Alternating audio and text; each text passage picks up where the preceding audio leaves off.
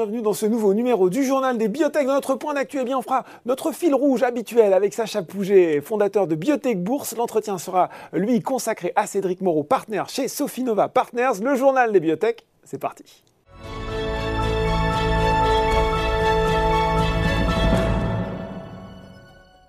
Et je suis pour ce point d'actu en compagnie de Sacha Pouget, directeur associé chez Calisté Biotech Advisor et fondateur de Biotech Bourse. Bonjour Sacha. Bonjour Laurent. Allez, on va terminer cette année avec notre fil rouge traditionnel. Hein. On regarde avec vous euh, les performances, les valorisations, les opérations, les news bien sûr du secteur. Et on, avait, on avait pardon, envie de faire le point à cette presque fin d'année sur, allez, on va presque arrêter les compteurs, hein, puisqu'après je pense que la prochaine fois on se reverra, ce sera en 2022, sur les performances 2021 des biotech.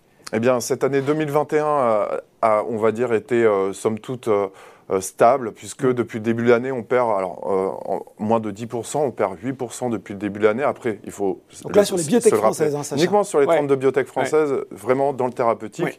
il faut savoir qu'on avait connu quand même une année 2020 évidemment exceptionnelle. Donc là, il y a, cette année 2021 était vraiment l'année de vérité qui devait confirmer mm. le bon parcours des biotech françaises. Et il s'avère que les sociétés qui étaient notamment impliquées dans euh, les traitements et les diagnostics et aussi les vaccins, eh bien, on peut délivrer dans la globalité, ce qui a, euh, euh, ce qui a entraîné euh, une contre-performance sur certaines d'entre elles, même si on a vu aussi de très beaux parcours boursiers, mm. et notamment sur une société qui opère dans les vaccins, Valneva, mm. et qui a maintenant atteint une valorisation de 3 milliards d'euros. Donc on a quand même des, certaines sociétés qui ont pu s'extraire de cette année, on va dire, qui n'a pas délivré, mm. mais dans, dans l'ensemble, alors qu'on progressait de 20% entre janvier 2021 et février 2021, eh bien là, on a connu une contre-performance dans les mois qui ont suivi pour en être vers les plus bas de l'année, même s'il ne faut pas oublier que par rapport à début 2020, les biotech françaises progressent de 150%. Oui, il y a quand même, il y a eu quand même cette, cette progression euh, euh, des, des biotech avec des parcours parfois euh, assez différents au sein de ce secteur aussi. Hein. Qu'est-ce qui s'est passé sur les deux derniers mois, Sacha, à retenir pour l'investisseur individuel? Alors il faut savoir que le quatrième trimestre est généralement euh, euh, plutôt euh, porteur en termes d'annonces des, des, biotech. Donc il y a beaucoup d'annonces. c'est ce qu'on a vu constater par exemple lors du dernier trimestre de 2020 où pas loin de 30 annonces avaient, avaient été réalisées par les 30 biotech, les 30 biotech françaises à l'époque. Donc on a déjà eu euh, des annonces, alors on va commencer par les annonces euh, positives. On a eu euh, quand même Abionix qui, a, qui est rentré en négociation au mois d'octobre avec mm. une société qui s'appelle Iris Pharma pour mm. la racheter. Ça a été officialisé au mois de, novembre, le 18 novembre, et à, l'époque, le 18 novembre, la société a progressé de 84% mm. suite à, cette annonce. On a eu aussi un beau parcours de Valneva. Il faut juste dire qu'on est le directeur général sur un numéro spécial du, journal des biotech sur Boursorama pour vous expliquer justement cette acquisition. Et, donc voilà, il y, y, a des jolis mouvements et aussi de, belles opérations qui sont réalisées. Valneva qui avait aussi connu un beau parcours mm. en, octobre après des résultats de phase 3 qui avaient été positifs mm. pour son vaccin Covid. Le titre avait progressé le, euh, le 18 octobre de 33%. Et, après le coup de Trafalgar des Anglais après, voilà, après une déception, voilà, c'est aussi ça. La, les, les sociétés de sur Valneva. Voilà, jamais rien n'est figé et le, maintenant le, cours est, à son plus haut historique suite à euh, des, on va dire des, euh, des, interrogations hein, sur, mm. le, sur la société pour aboutir le 10 novembre à une progression de son cours de bourse de 25% suite à la commande de la Commission européenne de 60 millions de doses. Donc euh, la société est maintenant la société la plus valorisée historiquement sur le, secteur biotech euh, français, puisqu'elle ah, vaut 3 milliards d'euros. C'est 30% quand même de la valorisation complète des 32 euh, sociétés mm. françaises. Mm. Et puis il y a eu quelques déceptions aussi, Laurent, malgré mm. tout. on commence par Selectis, qui a déçu le marché le 8 octobre et qui a perdu 22% suite à l'annonce d'une suspension de ses essais cliniques aux États-Unis avec le produit Allo 500 et puis, euh, on rappelle peut-être, Sacha Selectis, dans les quartiers. Ils sont hein, dans les quartiers, voilà, exactement. Donc, ce, sont, c'est l'immunothérapie euh, dans, dans l'oncologie, là, mm. principalement. Et euh, on a eu aussi Eritech, une autre société qui opère dans l'oncologie, qui a perdu le 25 octobre plus de 50% de sa, sa, valeur suite à une déception sur des résultats de phase 3 mm. dans le cancer du, pancréas. Mm. Et pour finir euh, sur euh, deux, déconvenus, on a eu aussi DBV qui a annoncé le 27 octobre mm. euh, des, des, retards sur son approbation pour son Viaskin dans l'allergie à l'arachide. Et donc cette société a, fait dévisser le titre de 26%. Et puis Gensight, même si le titre a bien récupéré depuis, qui avait annoncé le 4 novembre, vous en parliez je crois juste avant l'émission, qui avait annoncé des retards de production euh, de sa thérapie génique. Euh, donc euh, un lancement aussi peut-être qui pourrait être un peu retardé. Un peu, un peu décalé. au niveau des financements, qu'est-ce que ça nous donne tout ça? Alors beaucoup de, fonds ont été levés depuis le début de l'année. On en est précisément, Laurent, à 801 millions d'euros qui ont été levés par les 32 biotech françaises, en incluant les, les, IPO. alors par rapport à, à 2020, on est sur une baisse de un tiers environ. À la même époque, on avait levé 1,2 milliard d'euros précisément sur les on 30 le rappelle, de c'était dans un contexte exceptionnel. Donc on, a une baisse de 33%, mais malgré tout, on a quand même beaucoup d'opérations qui ont été euh, euh, réalisées, puisqu'on en est à 60 opérations, euh, non, 56 opérations, pardon, contre 60 opérations l'année précédente. Donc on va dire à la même période, c'est quelque chose qui est stable. par contre, on a connu, et c'est quand même important de, de le souligner, on a connu 4 euh, opération d'introduction en bourse euh, cette année contre aucune en, 2020. Donc c'est un contexte qui a été favorable euh, pour ces, sociétés-là, avec notamment Matt Pharma qui a levé pas loin de 30 millions mm. d'euros récemment. Donc c'était une année très porteuse sur la partie introduction en bourse qui vient étoffer le, secteur. On est quand même sur une année classique en termes de levée de fonds. C'est la cinquième meilleure année euh, en historique mhm. euh, à cette période-là. Ah, il faut quand même le souligner. Il faut le souligner. Euh, donc on, est sur une bonne dynamique sans que ce soit exceptionnel. On est sur une année classique. par contre, voilà, beaucoup d'opérations et notamment des introductions en bourse. Bon, et puis on se retrouve, Sacha, en janvier pour faire peut-être un petit bilan de cette année 2021 et puis surtout voir ce que cette année 2022 nous réserve en termes, là aussi, d'essais cliniques, d'annonces de résultats et peut-être qui sait, de futures introductions. Avec plaisir, Laurent. Merci beaucoup, Sacha, pour ce point d'actu. Tout de suite, dans le journal des biotech, c'est l'interview.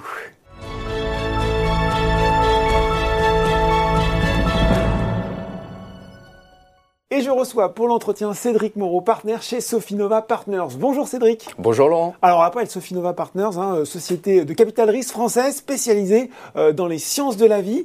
Et on voulait vous inviter aujourd'hui parce qu'il se passe pas mal de choses finalement dans votre secteur. Des choses qui sont peut-être pas forcément euh, visibles ou accessibles pour l'investisseur individuel. Je m'explique un petit peu, on va un petit peu dresser le portrait.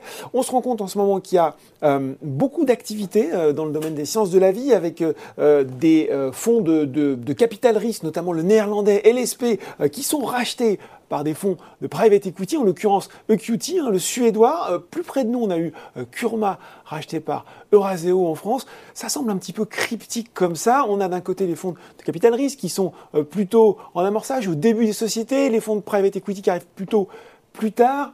Qu'est-ce qui est en train de se passer dans cet écosystème qui est, on doit dire, extrêmement important pour les biotech et notamment les biotech françaises Alors oui, euh, Laurent, c'est vraiment une lame de fond hein, aujourd'hui dans ce secteur-là et cette convergence.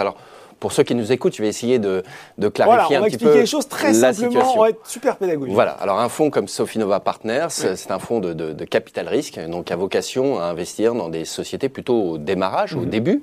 Et puis euh, petit à petit, et j'en suis euh, l'ambassadeur euh, avec ce fonds Sofinova Crossover, a décidé de accompagner les sociétés à un stade plus avancé, donc qui peut être la série C, D, pré-IPO, IPO, voire même les sociétés dire, On n'est plus seulement à l'amorçage, on accompagne le développement de la société, parfois jusqu'à l'introduction en bourse. Absolument, voire même au-delà. C'est du capital croissance euh, euh, qu'on réalise. Et puis, vous l'avez euh, signifié, en parallèle, on a ces gros acteurs du, du private equity, ce qu'on appelle du buy-out, qui en général investissent dans des sociétés plutôt matures, mm.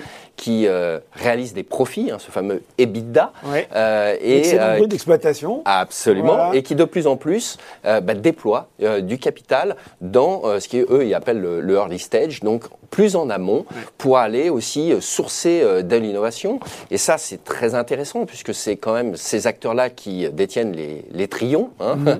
qui ont des capacités de financement exceptionnelles. Vous faisiez référence à Equity qui est en train d'essayer de racheter l'activité de, de, générique hein, de, de Sandoz, de, Novartis, autour de 20 milliards. Donc on voit que c'est des montants absolument, absolument colossaux. Equity qui s'était introduit en bourse en 2019, ça avait été un succès d'ailleurs. Hein. Absolument. Donc, euh, donc ils, ont, ils ont ces capacités de financement qui sont très importantes. Et donc nous, euh, euh, acteurs chez, chez Sofinova, on essaye d'aider de, d'aider nos entrepreneurs à accéder à, ce, à, ces nouvelles poches, à ce, à, ce, à ce capital, à ces acteurs. bien sûr aussi en le faisant de, de manière réfléchie, puisque mm. c'est des acteurs qui sont, qui sont puissants, c'est des acteurs qui sont très contrôlants. Ils ont souvent une. Oui, ils ont souvent envie de, de, voir un petit peu ce qui se passe c'est une activité, euh, on va dire, euh, qui est souvent majoritaire, une stratégie majoritaire. Alors nous aussi, hein, nous sommes actifs au sein de nos, sociétés. C'est là où on, se, on, se, on, se, rejoint. Mais l'idée, c'est de mettre en place des gouvernances qui soient, euh, on va dire, efficaces mm. et appropriées dans, dans, nos sociétés. En tout cas, c'est un phénomène qui va durer et qui est très porteur pour notre secteur, puisque c'est encore plus de capital dans le financement de nos sociétés innovantes. Ça veut dire que ces deux acteurs vont dialoguer beaucoup plus régulièrement, peut-être qu'avant qu'ils ne le faisaient. Euh, comment ça va se passer, cette, finalement, cette interaction? Ah ben Laurent, je peux vous dire qu'au jour le jour, on va dire depuis 18 euh, mois, euh, eh bien, maintenant, quand on regarde un dossier, souvent, parmi ceux qui regardent les dossiers, mmh. qu'on regarde, donc ces fameux potentiels co-investisseurs, on a des acteurs euh, du private equity qui sont souvent, qui rôdent et qui regardent les dossiers. Donc, ils sont potentiellement des co-investisseurs euh, avec nous au sein des sociétés. Donc, ça, ça, permet de, de, de, penser à des tours de table plus significatifs. Et puis, en, euh, le deuxième levier, c'est évidemment des possibilités de sortie, puisqu'à un certain moment, quand on aura fait, nous, notre travail mm. de, de capital croissance, avec cette meilleure compréhension de, ce qu'on fait au sein de ces sociétés, bah, ces acteurs du private equity vont pouvoir prendre le relais. Et donc, euh, euh, pour nous, euh, chez Sofinova Partners, aujourd'hui, on a des sorties qui sont bien sûr les marchés financiers, mm.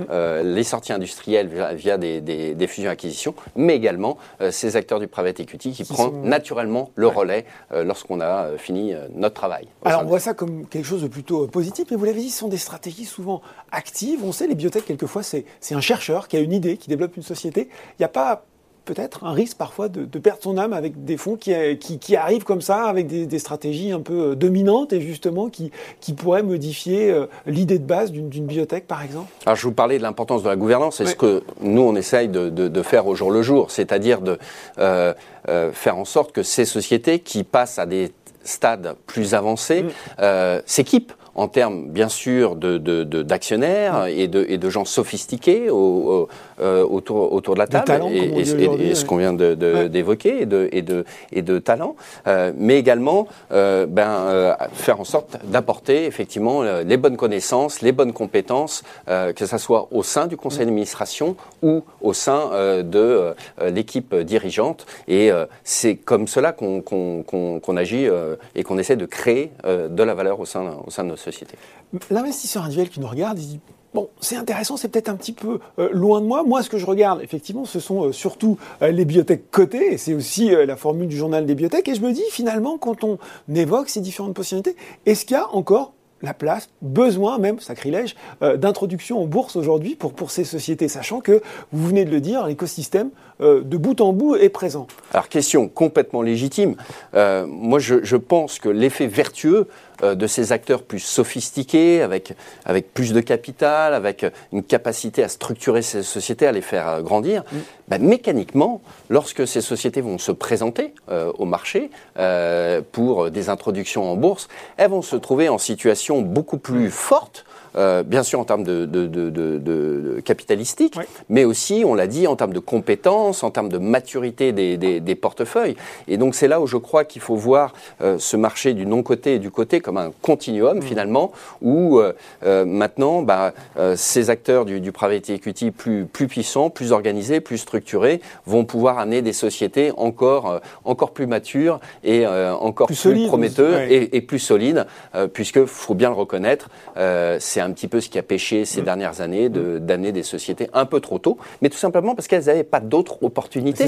Et, et c'était plutôt par défaut qu'elles se présentaient au marché. Là, ce sera une stratégie volontariste et préparée lorsqu'elles envisageront une introduction en bourse. Bon, donc on espère, moins de déception aussi pour euh, l'investisseur individuel qui souhaiterait euh, participer. Il faut qu'on parle aussi forcément, puisque je vous ai sur le plateau, j'en profite du Covid-19. On, est, on pensait, allez, euh, en sortir péniblement. On a ce, ce nouveau variant radicalement différent et on s'interroge forcément sur les conséquences que ça a sur le secteur de la santé, et ça vous allez nous dire, et puis là aussi, plus égoïstement, on va dire, sur les biotech, notamment les biotech françaises qui interviennent dans le secteur. On peut parler de Valneva qui a bien rebondi ces derniers dernière semaine. On peut parler d'Osé aussi, qui a communiqué récemment euh, des euh, données sur son vaccin.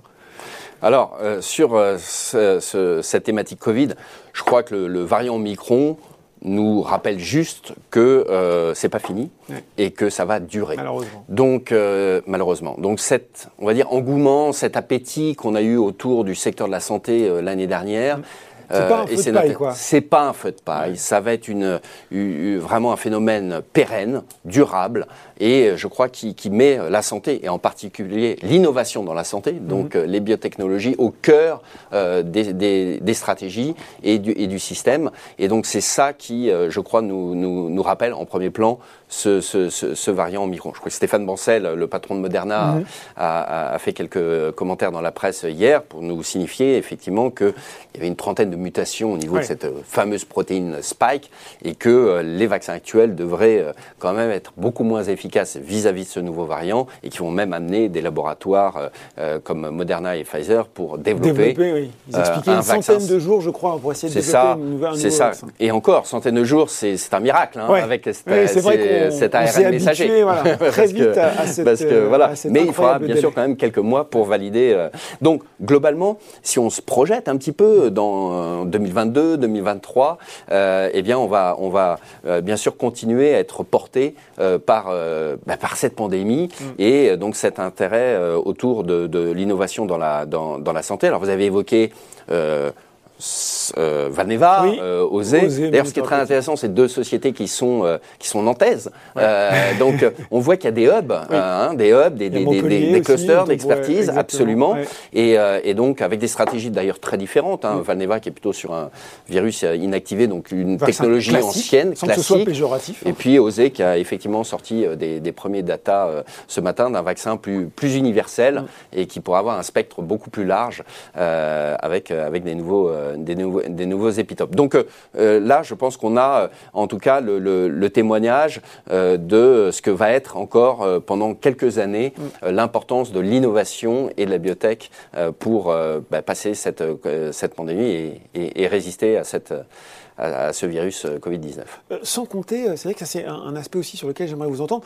Nous, ici, on parle plutôt biotech, medtech, mais aussi la tech en général, les applications numériques, le digital de la santé, qui aussi commence à prendre une part de plus en plus importante dans ce secteur de la santé innovante. Alors Laurent, c'est un très bon point et on y est très attentif hein, euh, chez Sofinova, qui est quand même, euh, pour le rappeler, euh, leader hein, dans le domaine du capital risque en, en Europe, avec 2 milliards et demi d'actifs sous gestion, très actif puisqu'on a fait encore une, 20, 20 nouveaux investissements cette mmh. année, 20, 20, 20 autres qui demandent de, soutenir les sociétés du portefeuille qui ont levé au global près, près d'un milliard et demi. Donc, vous voyez, ce sont des chiffres qui, qui sont quand même en forte, en forte accélération et qui traduisent ce que, ce que vous venez de dire, c'est ces afflux capitaux. Alors, on a parlé du private equity, c'est une mm. première manne. Euh, il y a une deuxième manne, c'est euh, les fonds euh, étrangers, internationaux, mm. qui aussi regardent l'Europe comme une terre d'innovation. On a bien sûr l'exemple BioNTech, on parle de Valneva, d'Osé, mais il y en a, il y en a plein d'autres, mm. et qui veulent aussi investir et s'exposer à l'innovation européenne. Et puis, vous venez de le mentionner, les acteurs de la, de la tech, qui ont beaucoup de moyens, et pour laquelle la thématique santé devient aussi très très important dans, dans leur deal flow, donc dans leur nombre, euh, leurs opportunités euh, d'investissement. Et euh, nous, on regarde notamment de, de, très près tout ce qui est médecine digitale, mm. Puisque on pense que c'est une thématique importante en combinant bah, toutes les, euh, tous les aspects data, mais aussi euh, euh, toutes les puissances de, de, de, calcul. Mm. Et, et, ce qui est très intéressant, c'est d'ailleurs qu'il y a à la fois l'activité B2C, hein, donc des, des, applications directement vers le patient. Pour suivre son diabète, par exemple. Moi, je pense Exactement. L'observance. On sait qu'un des gros problèmes et enjeux de cette industrie, c'est cette capacité à, à, des, des, patients bah, à bien, à suivre, bien leur traitement, à suivre leur traitement. Ça semble basique dit comme la, ça. Mais... La, la, posologie. Et puis l'autre volet, c'est un volet plutôt, euh, on va dire, B2B, mm. où euh, eh ben, on a de plus en plus d'alliances et d'intérêts entre ces acteurs de la tech, du, du digital, médecine digitale, et puis, et puis les pharma, mm. qui voient l'intérêt pour euh, optimiser euh, euh, leur développement euh, préclinique, clinique, optimiser et améliorer les rendements, la productivité de la recherche. Et très récemment, d'ailleurs, on a eu Sanofi, il y a, il y a, une petite dizaine de jours, qui a annoncé un investissement de 180 millions de dollars dans une société qui s'appelle Hawking, d'intelligence artificielle, pour justement travailler sur des cibles cancer et essayer de trouver voilà, des, des, nouvelles, des nouvelles cibles innovantes avec ces puissances de calcul donc il va falloir également suivre hein, le développement de ce nouveau secteur avec des champions sans doute qui vont émerger euh, dans les mois, peut-être, années qui viennent. Absolument, suivre. Et nous, chez, euh, chez Sofinova, on le suit de très très près. On est un acteur des sciences de la vie, donc c'est la santé, c'est le mm. développement durable. Et puis on regarde aussi euh, la, médecine, la médecine digitale de, de, plus en plus près. Et ça va être un, une thèse d'investissement incontournable, euh, euh, c'est certain. Bon, il faut, euh, on, va finir par parler de, certaines sociétés justement dans le portefeuille de, de Sophie Nova Crossover, et on en profite parce qu'il y, a le, y a le Téléthon hein, ce week-end, et on voulait parler thérapie génique justement avec, avec deux sociétés, hein, Gensight et Sensorion. On, rappelle peut-être ce qu'elles font et les publications, les résultats qu'elles ont récemment dévoilés. Alors, tout d'abord, je crois que ce qui est intéressant, c'est de savoir comment on peut rentrer dans ces thématiques. Vous avez évoqué la thérapie génique la stratégie chez nous, ça a été de euh, analyser comment euh, la, connaissance des mm. technologies pouvait s'appliquer mm. dans certains domaines, dans certains organes. En l'occurrence, on a choisi, vous l'avez dit, l'œil et, euh, et l'oreille. Voilà. Juste Cédric, courte aparté thérapie génique qui fait peur, hein. alors que c'était vu, en tout cas, comme un formidable potentiel. Là, les gens sont, sont, soudain assez sceptiques là-dessus, alors qu'il y a beaucoup d'espoir qui repose sur, sur, cette, sur cette innovation. Laurent, vous avez, vous avez tout à fait raison. L'année l'année 2021 a été compliquée pour la thérapie génique. Il y a eu beaucoup de, beaucoup de, problèmes, et notamment, et j'en viens à la thématique d'investissement, c'est euh, ce qui a posé problème, c'est beaucoup d'approches, on va dire, systémiques, donc général, donc pas avec des ingestions, euh, des, injections euh, locales, ciblées et qui ont provoquer euh, des, problèmes d'effets euh, secondaires.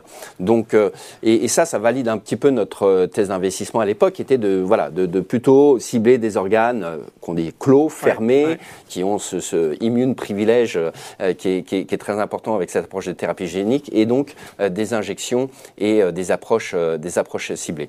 Donc, donc l'œil avec Gensight et l'oreille avec Sensorium. Voilà, alors je peux vous en dire un mot évidemment. Alors sur, sur, mm. sur Gensight, ce qui est très intéressant, c'est qu'il y a dans cette société deux euh, projets et plateformes indépendantes et qui ont délivré des preuves de concept, hein, donc d'efficacité et de, et de bonne tolérance. Alors évidemment, euh, l'essentiel des, des, regards sont, sont, tournés vers, euh, vers l'UMEVOC, pour lesquels effectivement on est en phase avec cette société d'approbation de, de, en Europe. Alors il y a eu un, un petit contretemps hein, lié à, à, un process de, production qui doit être relancé pour pouvoir délivrer les lots cliniques qui soient nécessaires à l'enregistrement du euh, du, du, produit. Et puis là, il faut quand même reconnaître que l'EMEA s'est montré euh, très euh, compréhensive et conciliante pour donner le temps nécessaire à la production de ces, de, de, ces lots. Donc ça, c'est quand même extrêmement intéressant d'avoir un produit qui est peut-être à, 12 mois, on va dire, de sa, de, sa, mise sur le marché. Et puis en parallèle, on a eu aussi une actualité on chez Gensight. C'est sur la neuropathie optique herditeur des Leber, hein, sur, sur Gensight. Absolument, vous faisiez référence à Téléthon. On a notamment aussi euh, eh bien, le, patient 15, euh, qui date de 2015, euh, Julien, qui, qui fait en ce moment pas mal de, de, plateaux télé. il, a, il a sorti un livre expliquant comment ce produit de GenSight, mm. qui était dans le cadre de la phase 1-2, mm. a pu changer sa vie. et j'invite tout le monde à lire, à lire son, son, son, ouvrage. On se revient sur la finalité des biotech, hein, améliorer, changer la vie des patients. Le côté impact. Le côté impact. Quoi de plus impactant que voilà, de changer mm. la vie des, des patients? Et en tant qu'investisseur c'est le plus beau, ce type de témoignage, c'est la plus belle chose qui puisse, qui puisse nous arriver et qui, c'est ce qui nous motive, on va dire, tous les jours à nous, à nous lever euh, tôt le matin et à nous coucher tard le soir. donc, euh, donc, voilà. Et j'évoquais juste le deuxième produit chez Gensight, le GS030, l'optogénétique, parce qu'on a eu une première mondiale dans une, dans une pathologie plus, plus large, mm. multigénique.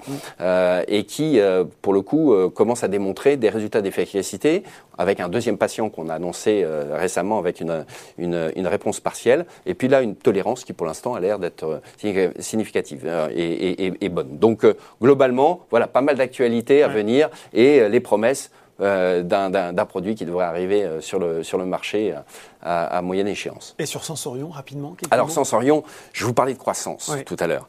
on a investi mi-2019 dans cette société. C'était une société l'idée par le président directeur général Nawal Ouzren.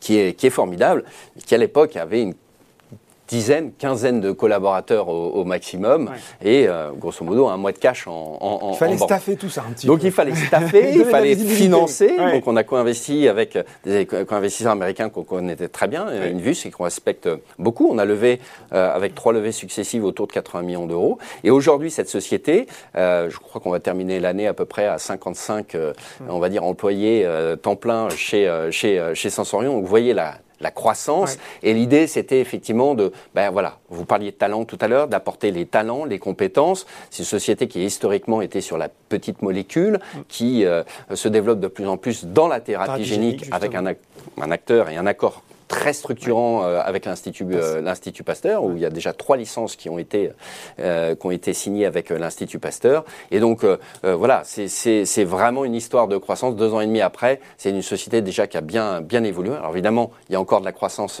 à venir. Prochaine étape, ce sera les résultats de phase 2 euh, qui vont arriver euh, très tôt, euh, début d'année prochaine, sur bah, justement l'héritage du passé, qui est le, produit de petites molécules dans la perte soudaine de l'audition. Et donc voilà, c'est tout le travail qu'on peut réaliser en quelques années dans une société comme ça pour l'aider à, grandir et à grossir. Et ben voilà, de la présentation de l'environnement général à l'exemple, au cas très concret de société Gensight. Sensorion, merci beaucoup Cédric Moreau, partenaire chez Sofinova Partners, d'avoir fait pour nous hein, ce point sur la euh, du secteur. Merci Laurent, c'est toujours un plaisir. Le journal des biotech, c'est fini pour aujourd'hui. On se retrouve dans deux semaines pour un nouveau numéro. À très bientôt.